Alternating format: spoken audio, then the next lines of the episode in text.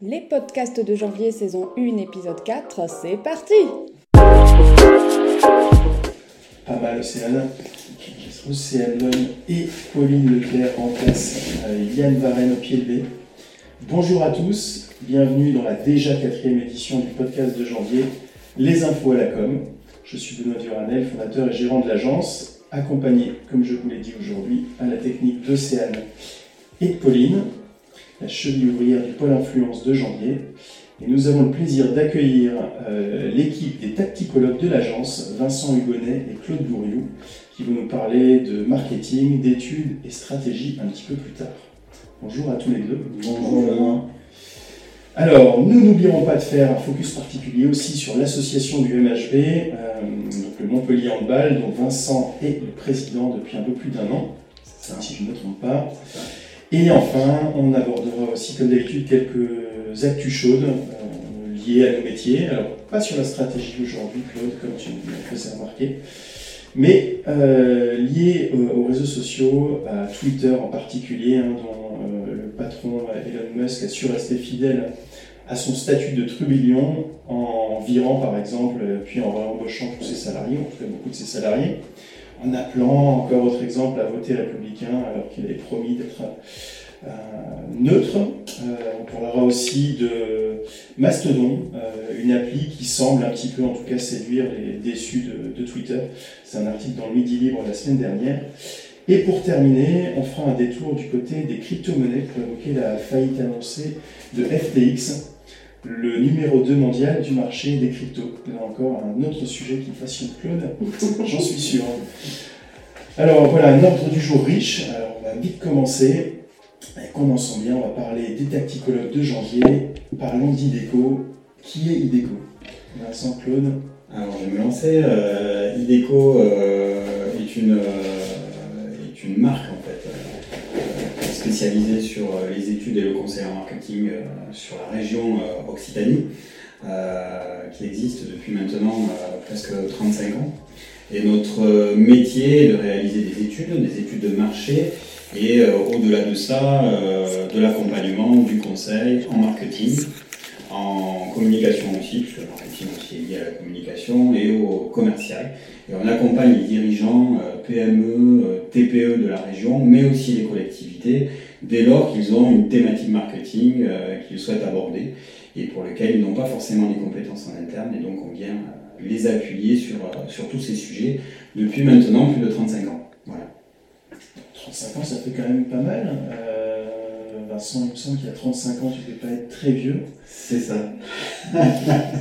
Peux-tu nous expliquer ce mystère? Alors, IDECO est une entreprise familiale qui a été créée justement dans les années, début des années 80 par, par mon père, Claude Hugonnet, qui a été un des premiers, euh, même au niveau national, à travailler sur les, sur les sujets du marketing.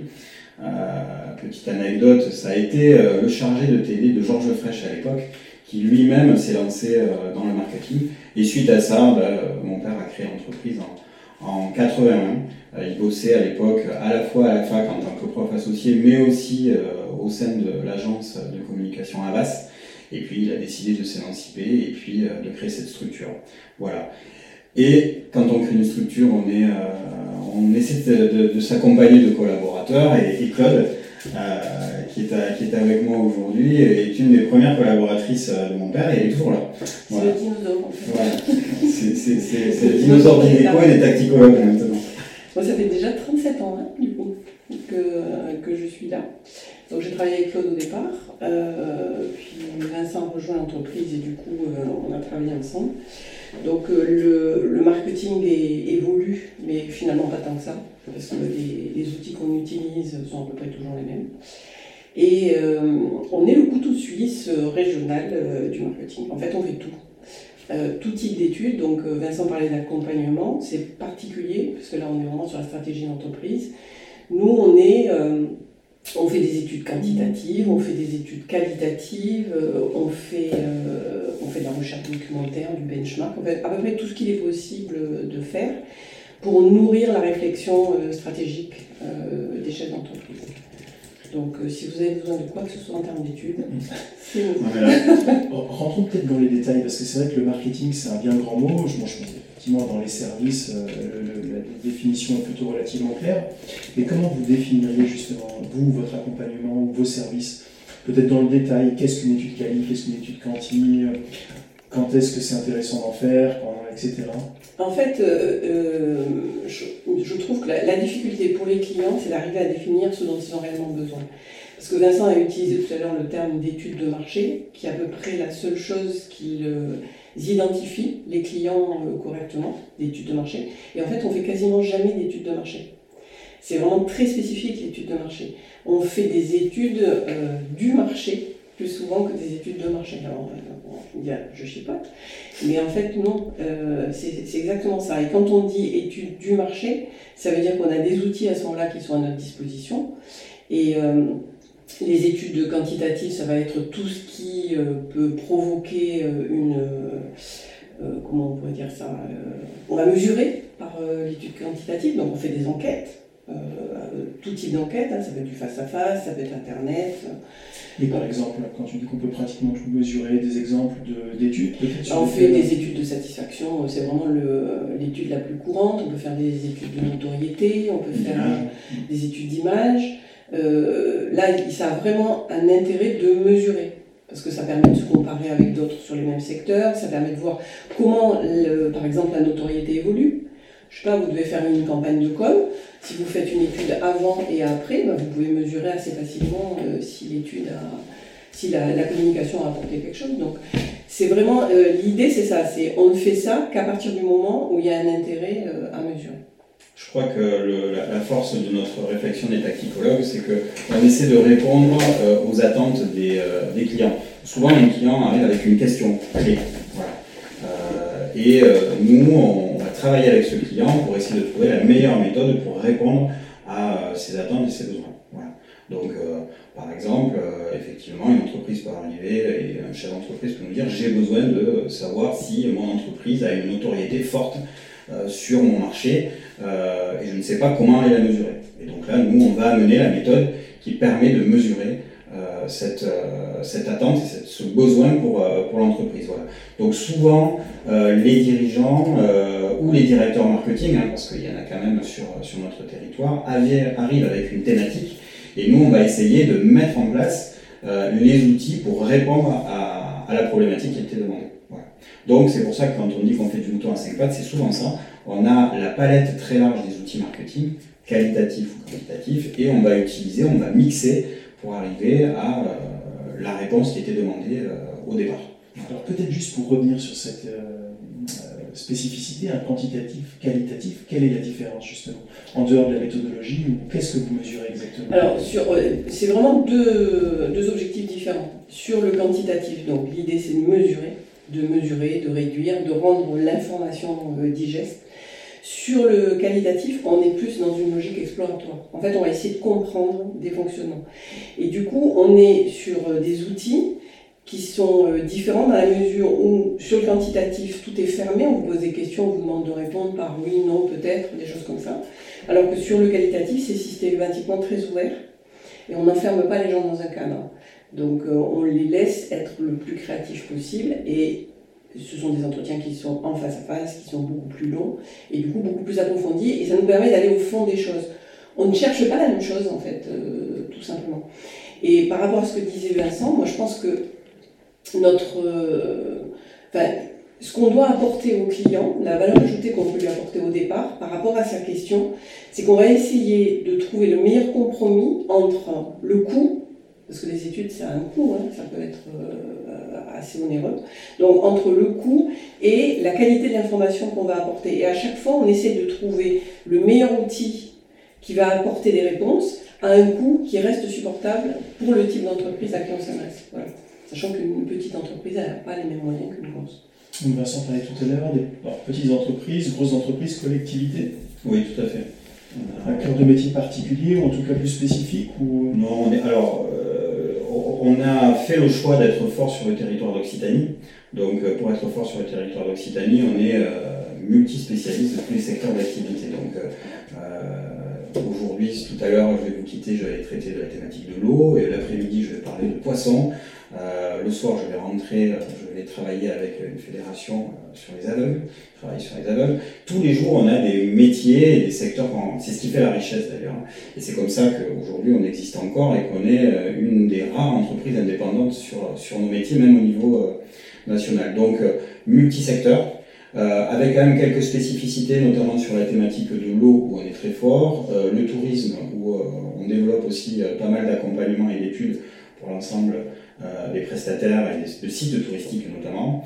Voilà, ça c'est deux métiers euh, qui sont sur lesquels on est plutôt euh, bien positionné. Et puis après derrière, chaque fois qu'on a des entreprises qui nous répondent, on est capable, puisqu'en fait nous ce qu'on fournit, c'est des outils. Les outils de réflexion. Et c'est vrai qu'au fil du temps, on, est, on est intervenu sur des secteurs et on s'est un peu spécialisé, mais c'est vraiment par, par opportunité et par euh, des thématiques qui, à un certain moment, ont intéressé plus. À une époque, on a beaucoup travaillé sur le vin, par exemple.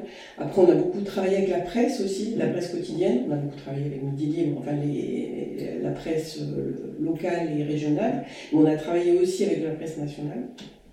Donc ça se fait aussi un peu euh, au fil de l'eau. Oui, puis j'imagine que vous êtes un peu à l'image de, la région aussi, on parle de vin, de presse. Oui, c'est exactement ça. Exactement ça. On est, on est proche de l'activité du territoire. Et aussi, on, accompagne hein, nos, entreprises chaque fois qu'elles se développent. Euh, voilà, quand une entreprise euh, est de taille moyenne et qu'elle grossit, généralement, quand même, on, accompagne ça, on accompagne au développement. Voilà. Donc, dans le profil des entreprises, euh, c'est vrai qu'il est très divers. Je pense que ce qu'il faut retenir, c'est que souvent, on vient régulièrement appuyer des entreprises PME euh, qui n'ont pas encore peut-être forcément les moyens d'avoir en interne une direction marketing. Et euh, c'est pour ça qu'on est souvent très proche du dirigeant d'entreprise, puisque de temps en temps, on fait aussi office de cette fonction-là. En tout cas, on est le miroir marketing du dirigeant. Et donc ça, pour la PME, c'est assez important. Et puis, on va beaucoup plus loin, on est capable d'aller travailler avec des grands groupes qui ont des structures qui sont euh, déjà bien formalisées, mais qui, par contre, à l'inverse, ont besoin d'une spécialité qu'elles n'ont pas en interne. Par exemple, on parlait de la satisfaction, avec des grands groupes, on peut aller euh, faire des enquêtes de satisfaction parce qu'en interne, ils n'ont pas la compétence. Donc on vient amener de la compétence qu'ils n'ont pas. Donc voilà, on est très très large sur ces, sur ces métiers. Ok. Dernier point, je voulais finir quand même. Euh, on est quand même très lié, et pourquoi il y a le lien aussi avec Janvier et qu'on est les tacticologues de Janvier, c'est parce qu'on se rend compte aussi que le lien entre le marketing et la com est très fort. Euh, et aujourd'hui, même les stratégies qu'on va mettre en place, derrière de façon opérationnelle, ça se décline sur la com.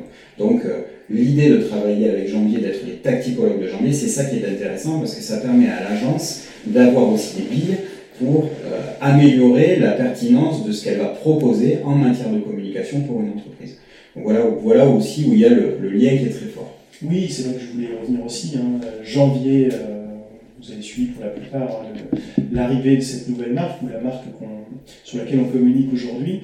Janvier, c'est l'association de l'agence de communication BP News créée en 2006 et euh, l'agence IDECO, donc qui a 35 ans aujourd'hui. C'est ces deux entités, euh, IDECO est aujourd'hui filiale de BP News, c'est ces deux entités qui euh, euh réalisent euh, l'entité janvier sur laquelle on, communique aujourd'hui. Exactement On peut peut-être donner un exemple euh, précis là-dessus de comment en fait on, nos, compétences peuvent se compléter puis s'enrichir.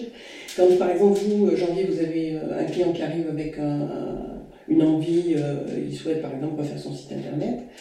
nous, on peut intervenir avant pour et permettre au client d'aller plus loin dans sa réflexion sur ce qu'il veut faire à travers son site donc se poser des questions stratégiques, à qui je m'adresse, quel est le positionnement que je veux avoir, ce genre de choses. Et en même temps, on peut euh, vous fournir par exemple des benchmarks sur ce que font les concurrents, ce qui peut donner aussi aux clients euh, des idées sur euh, vers quoi ils voudraient aller par rapport aux autres. Et, et en fait, toute cette partie amont, qui est euh, généralement euh, faite dans les agences, ben, nous, on, la prend en charge la plupart du temps et ça fonctionne très très bien. Et du coup, ça permet à l'arrivée d'avoir un site internet qui est euh, en adéquation avec ce que les clients peuvent rechercher, parce qu'on peut aussi intervenir sur les clients, hein, on l'a fait sur certains de nos clients. Donc finalement, c'est extrêmement complémentaire et enrichissant des deux côtés. On se rend compte souvent effectivement entre la demande initiale d'un client qui arrive et son besoin propre. Finalement, des fois, il y a des, des choses qu'il ne maîtrise pas ou des choses qu'il va découvrir grâce à votre intervention. Et c'est vrai que c'est toujours un gros plus. Il y a des gaps importants, effectivement. Dès qu'on commence à bien positionner et faire travailler le dirigeant sur son, son, vrai besoin et sa vraie demande, on se rend compte que ça évolue. Ça nous évite aussi, ça évite à l'agence de se tromper dans les choix qu'elle peut préconiser aussi aux clients. Alors, on parlait des études, on a parlé un petit peu de stratégie. Euh, qu'est-ce qu'il y a d'autre comme outil Donc, On parlait de benchmark. Benchmark, si vous pouvez me redonner. Euh... Le benchmark, en fait, euh, c'est l'étude de ce que fait la concurrence pour, pour faire simple. À, l'origine, c'est plus compliqué que ça, mais dans le langage courant, on l'utilise comme ça. C'est vraiment aller regarder ce que les autres font sur un sujet. Donc, ça peut être des choses extrêmement simples, du genre si vous travaillez sur un logo, par exemple, on va travailler sur l'identification des codes euh, de communication du secteur, de ce que font les principaux concurrents, des choses comme ça, aussi simples que ça. Sur un site internet, ben, ça va être aussi d'aller regarder euh, où ce que font directement euh, les concurrents du client, ou au contraire essayer d'aller, ça nous est arrivé plusieurs fois, d'aller essayer de récupérer des idées de choses intéressantes qui sont faites sur des secteurs d'activité qui n'ont rien à voir, et du coup d'enrichir comme ça la réflexion. Donc le benchmark, c'est ça en fait, c'est une recherche documentaire mais très axée concurrence.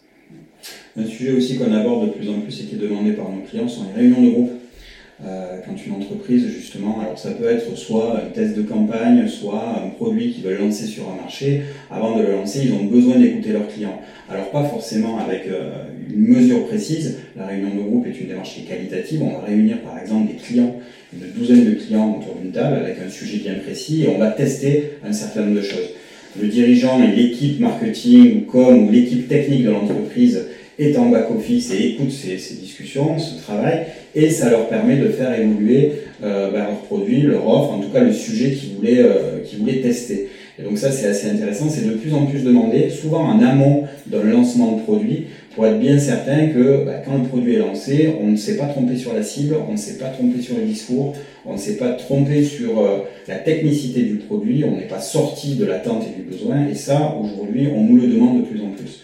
Donc les réunions de groupe, c'est bien parce que c'est efficace. On va travailler justement avec une douzaine de personnes. C'est des réunions qui, sont, durent trois heures. Euh, c'est très calibré, euh, bien préparé, et derrière on sort une richesse en fait de contenu qui est hyper intéressante pour, pour l'entreprise. Donc ça, c'est un sujet important. On a fait un petit peu le tour, en tout cas, des, des différents services et des différents outils. Alors, est-ce que vous avez aujourd'hui des actualités? Il me semble que oui, mais en tout cas des projets assez intéressants que vous voulez mener pour l'année prochaine, je crois, pour IDECO. Il faut déjà en parler ou c'est un peu tôt? Euh, C'est peut-être un peu tôt, mais on travaille beaucoup pour la, pour la, partie, euh, pour la partie tourisme. On est en train effectivement de réfléchir à la relation que, que l'entreprise IDECO peut avoir avec justement les acteurs du tourisme, notamment sur, euh, sur, sur le littoral essentiellement, sur la région Occitanie. il y a très peu de choses entre le tourisme et l'impact des acteurs touristiques sur les réseaux sociaux.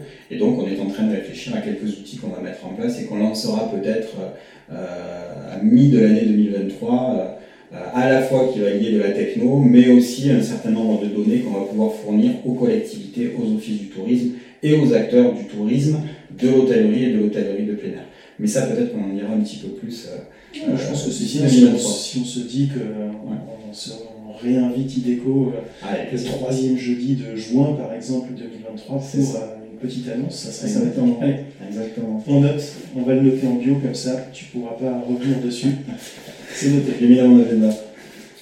Alors, il y a aussi autre chose, euh, un autre sujet hein, euh, dont on va pouvoir parler, c'est ta deuxième casquette, Vincent. Donc, tu n'es pas seulement gérant de la société IDECO, tu es aussi depuis un an président de l'association du MHB, donc du Montpellier Handball.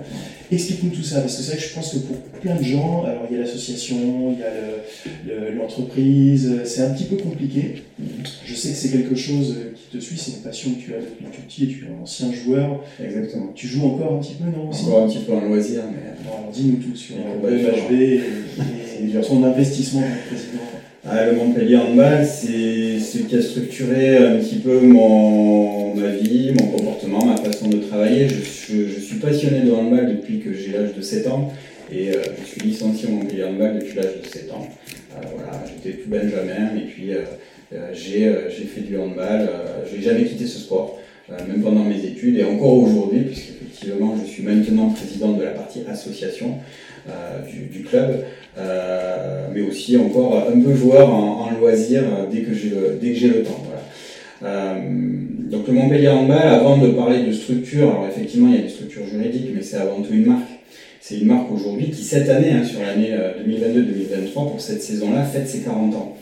Euh, et donc ça, c'est un sujet qui est très très important au niveau du club.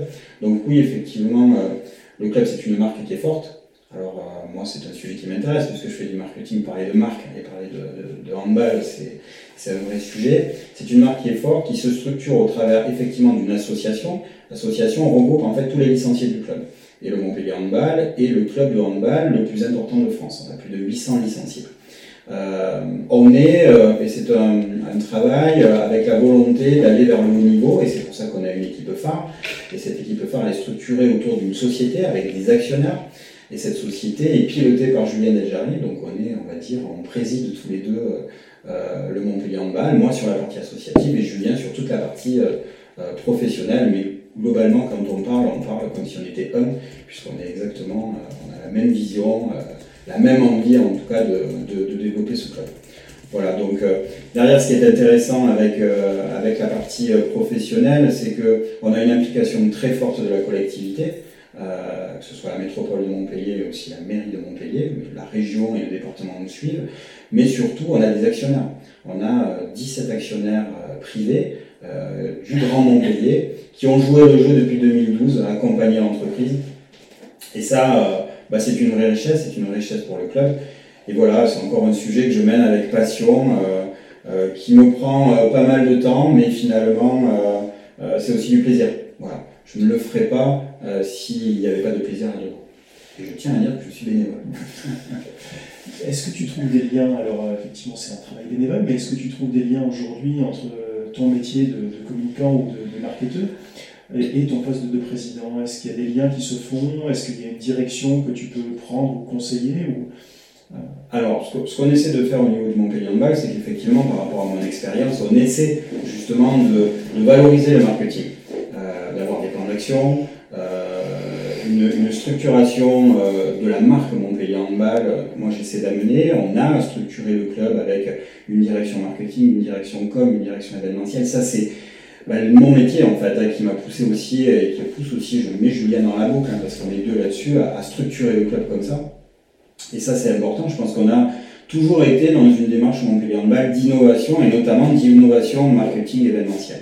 Fêter les 40 ans, je crois qu'on est le, premier club et la façon dont on va le faire, on est le premier club en France à le faire. On a toujours été innovant là-dessus. Je pense que c'est lié justement au fait qu'on est capable d'analyser, d'avoir une vraie démarche marketing et d'être très orienté client. Euh, et ça, c'est important. Voilà. Et j'espère qu'avec le Montpellier Handball, on ira encore plus loin dans les outils de communication. Euh, il y a les outils classiques. Aujourd'hui, on est en train de réfléchir notamment au NFT. Euh, on en parlera peut-être après quand je fais le lien aussi avec la crypto-monnaie. Mais voilà, ce sont des sujets sur lesquels au Montpellier Handball, on est toujours en veille. Je pense que c'est lié à peut-être moi, ma façon de, de vivre le marketing et de vivre le club au travers du marketing. 35 ans d'IDECO, 40 ans du MHB. C'est quand exactement les 40 ans? C'est 2022, c'est 2023 On est sur cette saison. Euh, le club a été créé en 1982 euh, par Jean-Paul Lacombe et puis euh, une, une ribambelle d'amis. petit club montpelliérain hein, qui s'est développé. Donc 82, c'était la saison 1982-83. Je ne vais pas chipoter, mais l'IDECO, c'est plus de 40 ans. Hein. Oui, c'est vrai. 35, je ne suis plus là. Pourquoi bah, Je ne sais pas, moi ça fait 37 que j'y suis. Donc... non, je sais pourquoi, c'est que je ne veux plus vieillir. bah, c'est quand il a dit, euh, voilà. quand il a dit qu'il était rentré euh, au monde à 7 ans, en fait, c'est l'âge auquel il est connu. Donc c'est pour ça que je fais ça euh, Oui, c'était créé en 80. Voilà, exactement. Donc, euh, bah, voilà, écoute. Claude ne va pas aimer.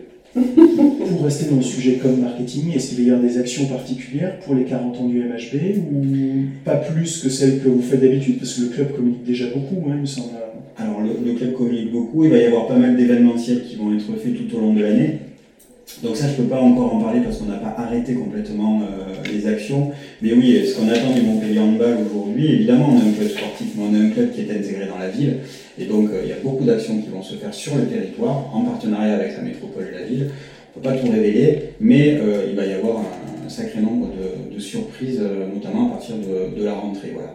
Avec certainement un grand événement qui sera fait euh, courant euh, mai-juin, un événement populaire, puisque le club est un club populaire, et donc on va essayer de mener une action très forte sur euh, notre fin de saison qui se déroule généralement sur le mois de mai et de juin. Mm. Voilà.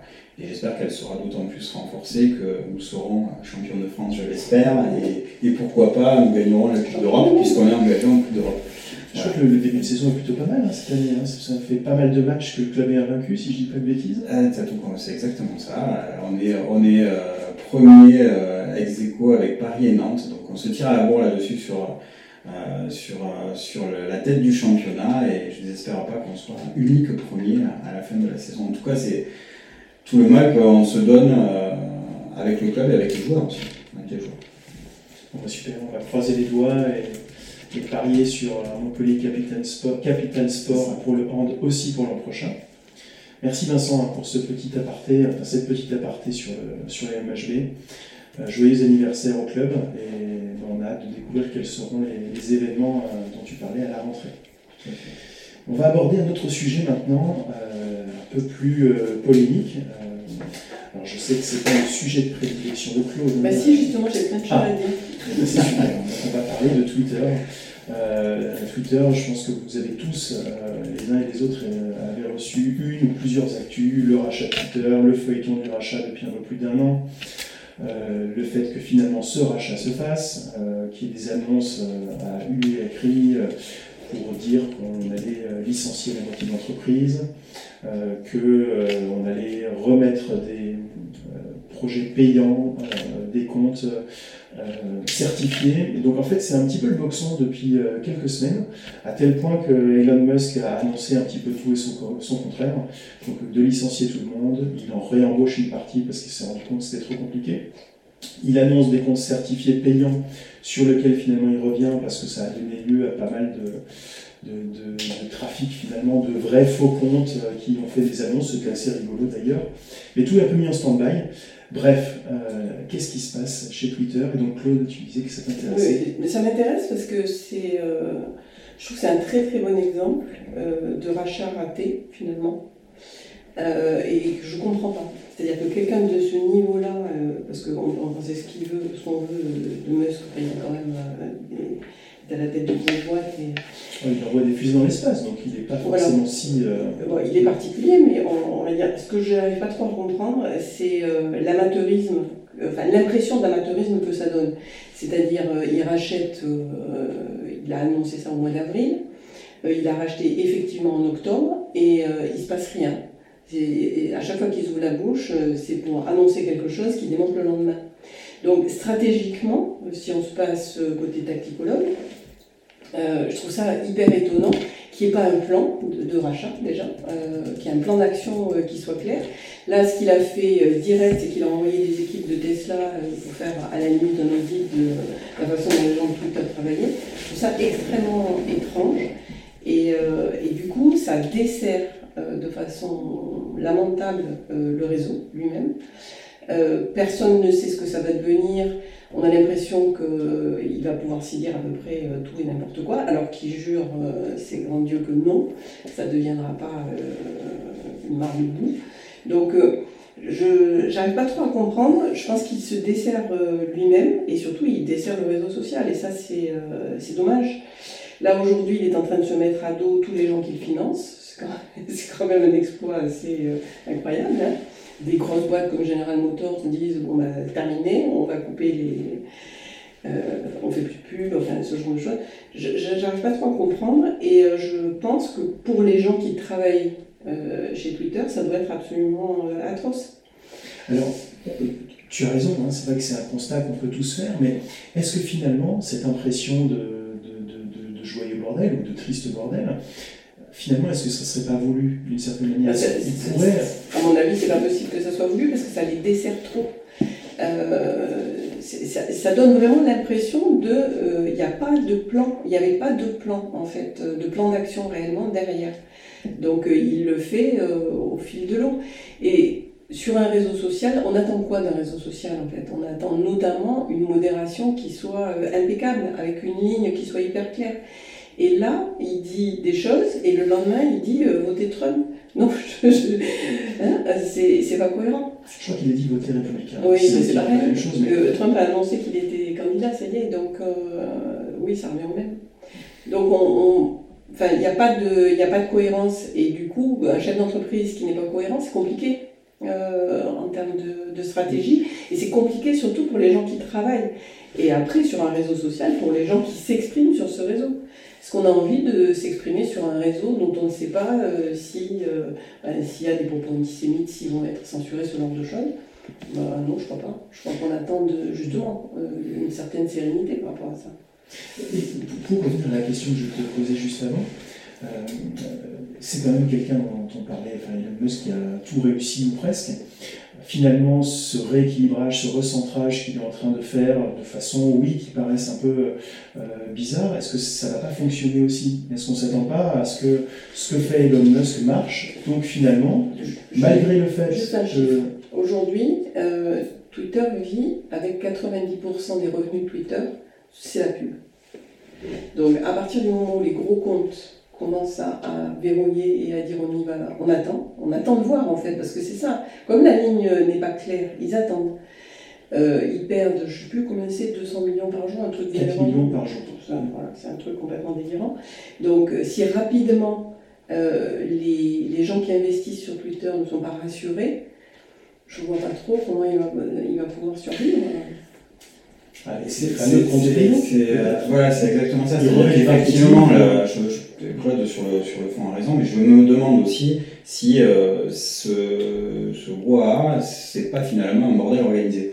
Et euh, s'il n'y a pas quelque chose derrière qui est plus intelligent et qu'on ne voit pas. Ceux qui euh, ne voient pas, Claude hoche la tête de façon négative. Alors, ce qui est bien avec Claude, c'est qu'on se connaît et souvent on est. On n'est jamais d'accord. On est jamais d'accord.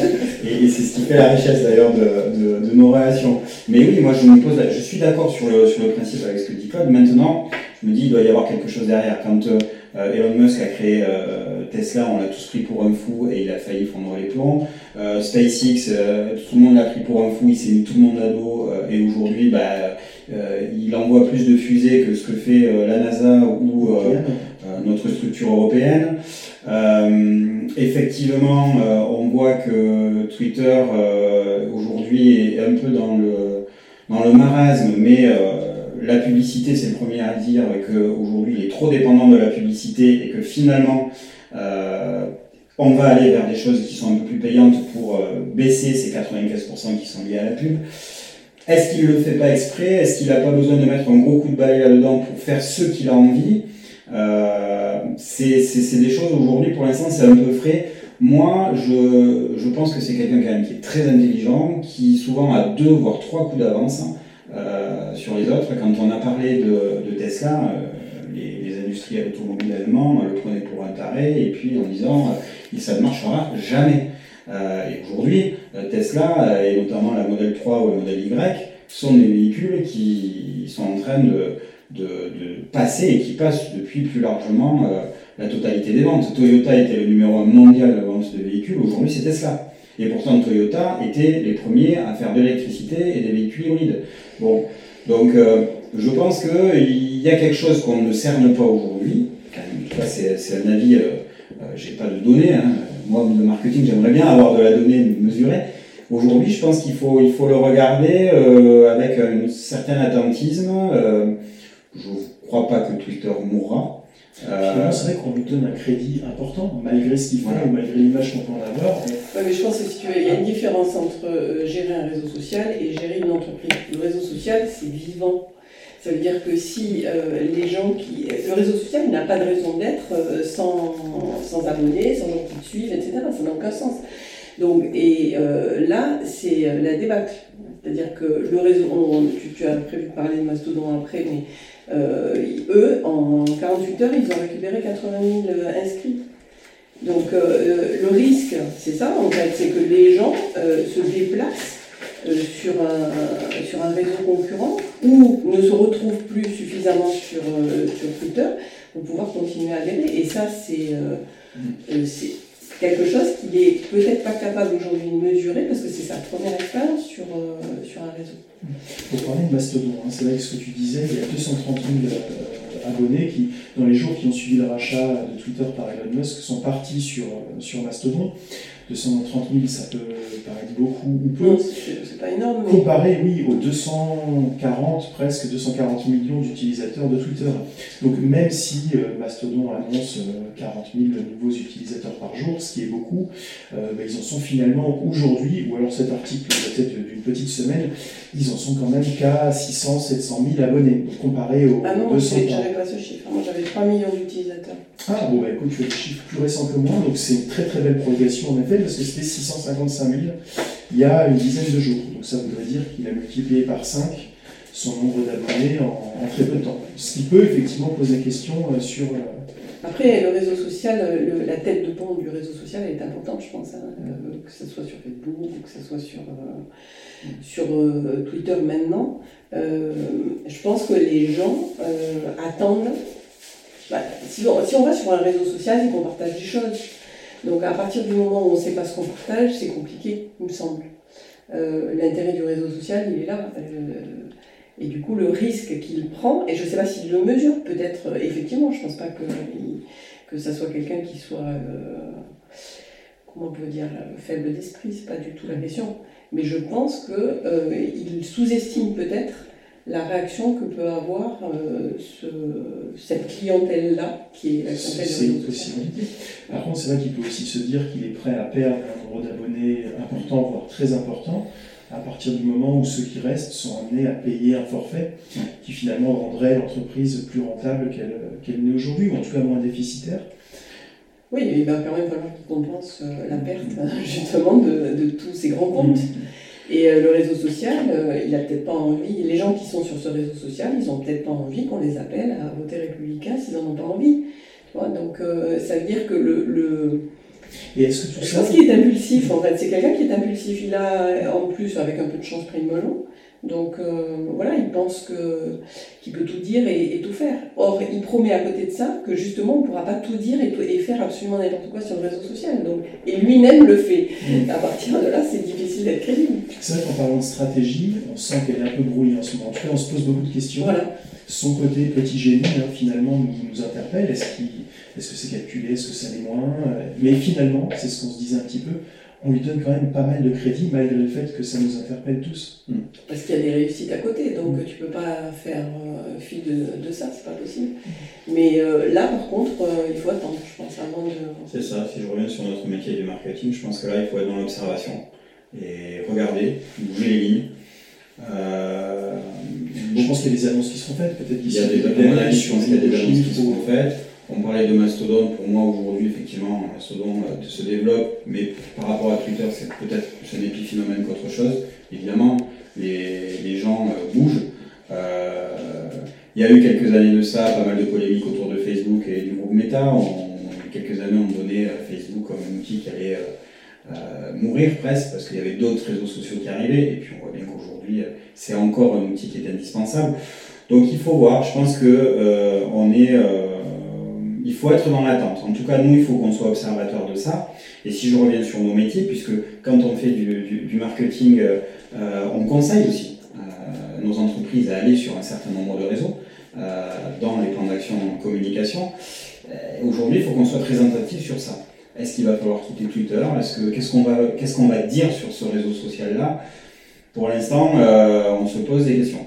Mais même euh, Elon Musk, hein, s'il a besoin de conseils, il n'y a pas de problème. Elon, si tu nous entends, euh, il est là pour toi. Mais ce, qui est, quand même, euh, ce qui est quand même, je trouve, vraiment curieux, c'est ce côté où il a racheté Twitter en disant, en fait, moi je veux être le garant de la liberté d'expression, parce que c'était ça au départ.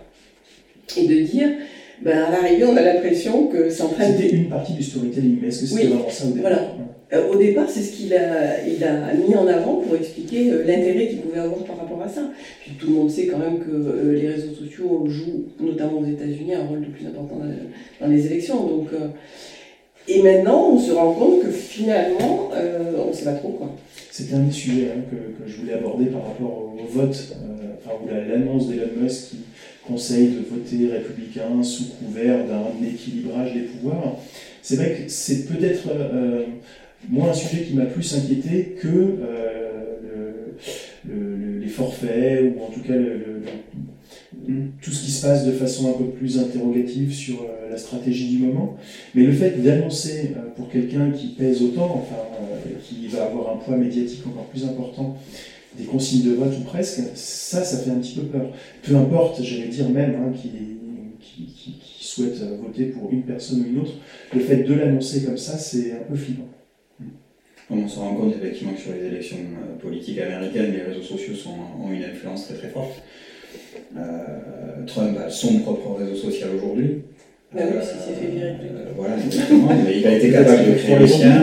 Elon Musk, et Elon Musk a le sien maintenant. Euh, est-ce qu'on ne va pas être dans ces guerres-là de, communication au travers des acquisitions de réseaux sociaux euh, bah, une fois, il va falloir être dans l'observation. Il y a quelques années. Euh, Je crois que ça va être intéressant. On est à mi-mandat des élections américaines. On va regarder comment les réseaux sociaux au sens large et les, dirigeants de ces réseaux sociaux se comportent là sur d'ici 2024 prochaines élections américaines. c'est un domaine qui évolue, hein, ça serait intéressant d'avoir. Parce que quand même, dans les licenciements qu'il a effectués, euh, il y a énormément de modérateurs qui ont été licenciés. Et euh, le réseau social, vu la force du réseau social, ils ont un nombre de personnes qui modèrent le réseau qui est forcément euh, hyper important. Et du coup, si on enlève ces gens-là, il n'y a plus de modération. Donc voilà. Alors pour ceux qui seraient un peu déçus, qui se posent la question, n'hésitez pas à essayer Mastodon. Alors Mastodon, c'est pas un oiseau bleu, a priori c'est un mammouth violet. Euh, donc n'hésitez pas à tester, il y a des similitudes. Hein, euh, moi personnellement je ne suis pas allé, mais je vais, je vais regarder ce qu'il en est. Donc si ça vous intéresse, n'hésitez pas à tester. Euh, on peut-être tous obligés de changer dans les mois qui viennent avec ce qui se passe.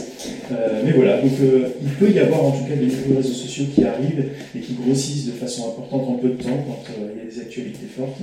Donc ça s'appelle Mastodon et vous trouverez, si vous ne le connaissez pas, les liens en bio de, du podcast. Et le, dirigeant de Mastodon se fait un plaisir, enfin, bah, il aurait tort de s'en d'ailleurs, hein, se fait un plaisir de se positionner là contre ce qu'est en train de faire Musk.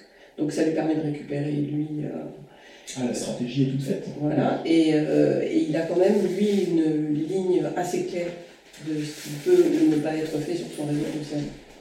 Donc euh, du coup c'est plus facile. Ok. Alors, autre sujet, je crois qu'il te passionne, Claude. Là, je vais être plus silencieuse. Là, je tout de suite. Alors, on va parler, et on va parler rapidement des crypto-monnaies, parce que là aussi, ça bouge énormément. Pour vous dire, en fait, quand on a préparé ce podcast, on en était euh, au probable rachat de FTX par Binance. Et finalement, vous voyez, entre-temps, hein, une petite semaine, ben non, ça ne se fera pas. Le FTX est en cessation de paiement, en phase de liquidation.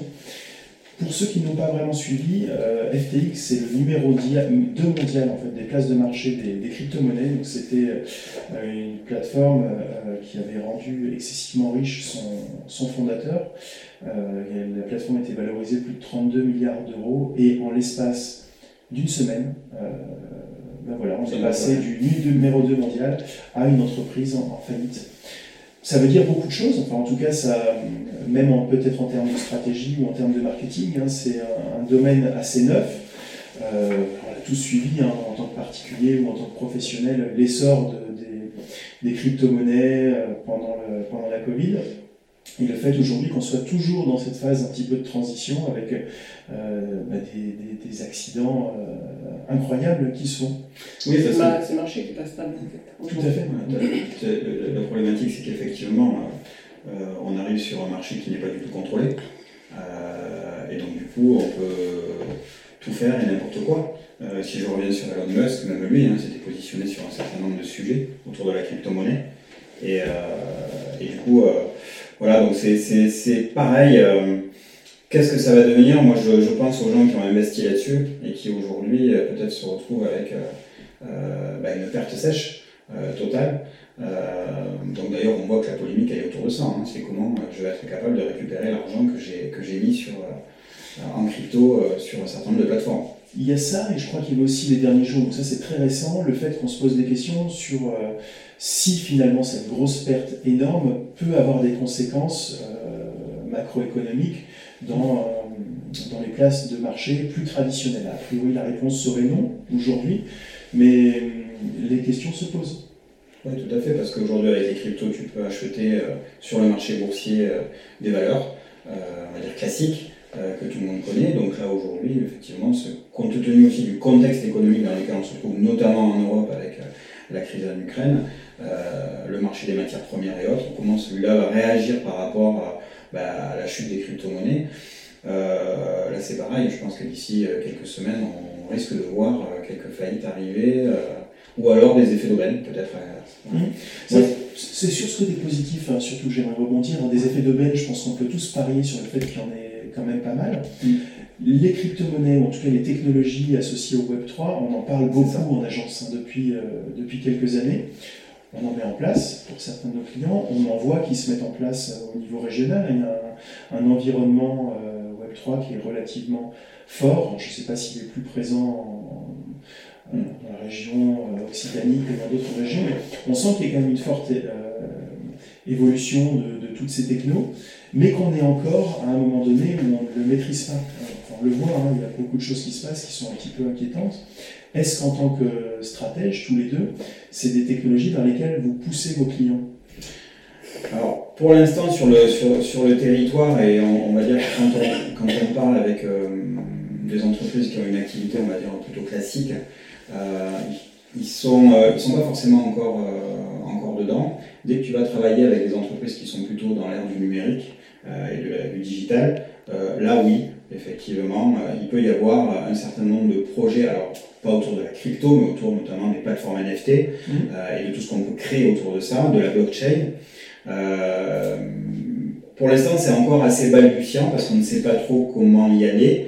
Euh, on y va dans un plan de communication et de développement qui est beaucoup plus large, dans lequel on insère petit à petit euh, ces sujets de NFT et de développement d'activités autour de ça. C'est encore très balbutiant. Euh, c'est, euh, on est à la naissance de ça et ça veut dire quand même qu'il faut toujours avoir euh, euh, un peu d'éveil et d'écoute là-dessus et de regarder à quel moment on a un intérêt à le faire. On voit qu'effectivement, autour des sujets autour de l'art, par exemple, il y a, y a plein de choses qui peuvent, euh, qui peuvent se faire, de l'immobilier, de projets euh, immobiliers aussi qui travaillent autour de ces, de, de- thématiques-là. Donc il y a quelques secteurs qui commencent à essayer de se positionner là-dessus. Euh, je parle sur notre territoire d'Occitanie.